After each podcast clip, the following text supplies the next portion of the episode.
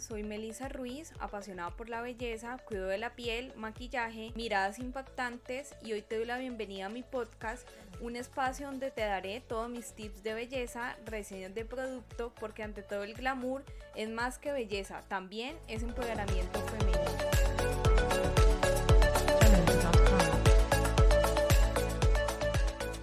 Hola y bienvenidas a todas a un episodio más de mi podcast Ante todo el glamour. Hoy es el episodio número 73, el episodio de los viernes, el episodio que a mí más me gusta y hoy les voy a hablar de dar el último esfuerzo. Muchas veces estamos haciendo un proyecto, estamos ya casi que alcanzando una meta y ya hemos recorrido un camino largo, ya hemos hecho lo más, ya nos falta lo menos. Y no sé si es un hackeo de la mente o por una situación o por algo muy pequeño ya queremos tirar la toalla y ya no seguir luchando por esa meta y ya queremos echar a la basura muchas veces todo el esfuerzo que hemos hecho cuando ya falta muy poco, cuando por poco tiempo que falte o por pequeñas acciones o por ya darle un toque final a lo que estamos haciendo, ya vamos a lograr ese resultado. Y hoy en una conversación con una amiga, ella me decía, ya no puedo más con esto, ya quiero dejarlo. Y yo simplemente le decía, ya has recorrido un camino. Yo le decía a ella, ya hiciste lo más, ya lo que falta es muy poco, haz lo menos, espera unos meses más y yo sé que ese resultado va a llegar y por eso hoy quise hablar de este tema y como siempre tener esas herramientas que nos hacen llevar ese día a día, llevar esas acciones que son muy pequeñas, que son del día a día, que si las sumamos dan como resultado grandes acciones que nos van a llevar a ese resultado. Para mí la primera herramienta para poder dar ese último esfuerzo que nos falte en lo que sea es vivir el día a día. No estar pensando en lo que pasó ayer, hace una semana, hace un mes, hace un año. Nada, hacerle a eso aceptación, sanación, olvidarlo, escribirlo en un papel, quemarlo si es que nos cuesta mucho y hacerle un ritual. Y ya al hacer esto vamos a vivir en el día a día. Un ejercicio que a mí me sirve demasiado es, por ejemplo, estoy lavando los platos y justamente me llegan pensamientos de algo que pasó. Yo me digo a sí misma, Melissa, ¿dónde estás? En tu casa lavando platos y ya pare de contar. Así que si estoy también sentada en el ordenador y estoy tratándome de concentrar en algún contenido que quiero hacer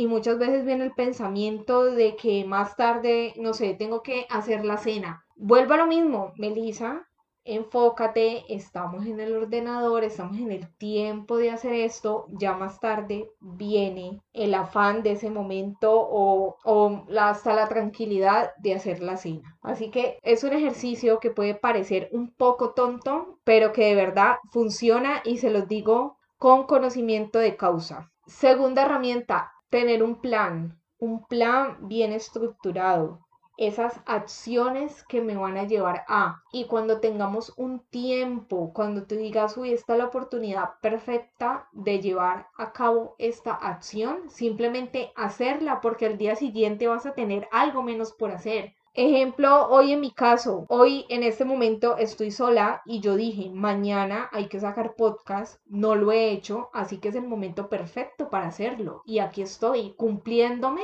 a sí misma y cumpliéndole a las personas que me escuchan los lunes y los viernes. Así que no dejemos esa disciplina, que también hay que dejar momentos de relajación, sí, momentos de hacerse una pequeña siesta. No saben cómo cambia el día y la mente y el cuerpo y hasta el sueño de la noche, así sea una siesta de media hora o vernos la última serie de Netflix, pero tampoco gastar mucho tiempo en eso, sino que verse uno o dos capítulos, depende del tiempo que tengamos. Y esto nos va a permitir dejar pasar ese tiempo, ese tiempo porque a veces queremos inmediatez, queremos todo ya y no es así. Hay que esperar y tener paciencia. Y en esa espera podemos hacer esto. También otra cosa que se me ocurre, podemos pasar tiempo con la familia, podemos leer, podemos apuntarnos a un curso en ese tiempo que tengamos, o sea, utilizar el tiempo de la manera adecuada y si esa acción es relacionada con las grandes acciones que estoy haciendo para llegar a esa meta, es perfecto porque está sumando. Y muchas veces hay que hacer estas acciones y soltar y esperar ese resultado. Tener fe y la convicción de que va a pasar. Hoy también me pasó algo muy curioso. Mi asesora me decía, yo te veo que tú eres mucho de hacer. Y yo, claro, es que yo pienso que si que nada llega del cielo ni de la gracia divina si no hay una acción, hay que tener acción masiva. No conozco a la primera persona que haciendo nada tenga grandes resultados. Así que esto es lo que yo hago. A cada acción le pongo una intención. Y también soy muy práctica. Soy muy práctica. Digo, bueno, voy a sacar un video que no me quedó perfecto, que no tiene la super edición. No importa, me arriesgo, lo saco y el próximo video va a ser mejor pero lo hice, que esa es la idea, tuve esa disciplina de hacerlo. Así que hasta aquí este episodio de mi podcast, espero te sirva, lo compartas con un familiar, con un amigo y me cuentes qué te parece estos consejos de hoy, qué otra cosa me puedes aportar, porque también aquí en este podcast aprendemos de todo. Recuerda que estoy en Instagram como arroba Melissa Ruiz Beauty y ante todo el glamour raya baja o raya el piso y me puedes contar cómo te va con mis tips que te doy. Recuerda, trabaja todos los días en tu mejor versión exterior y en la más importante, la interior. Chao.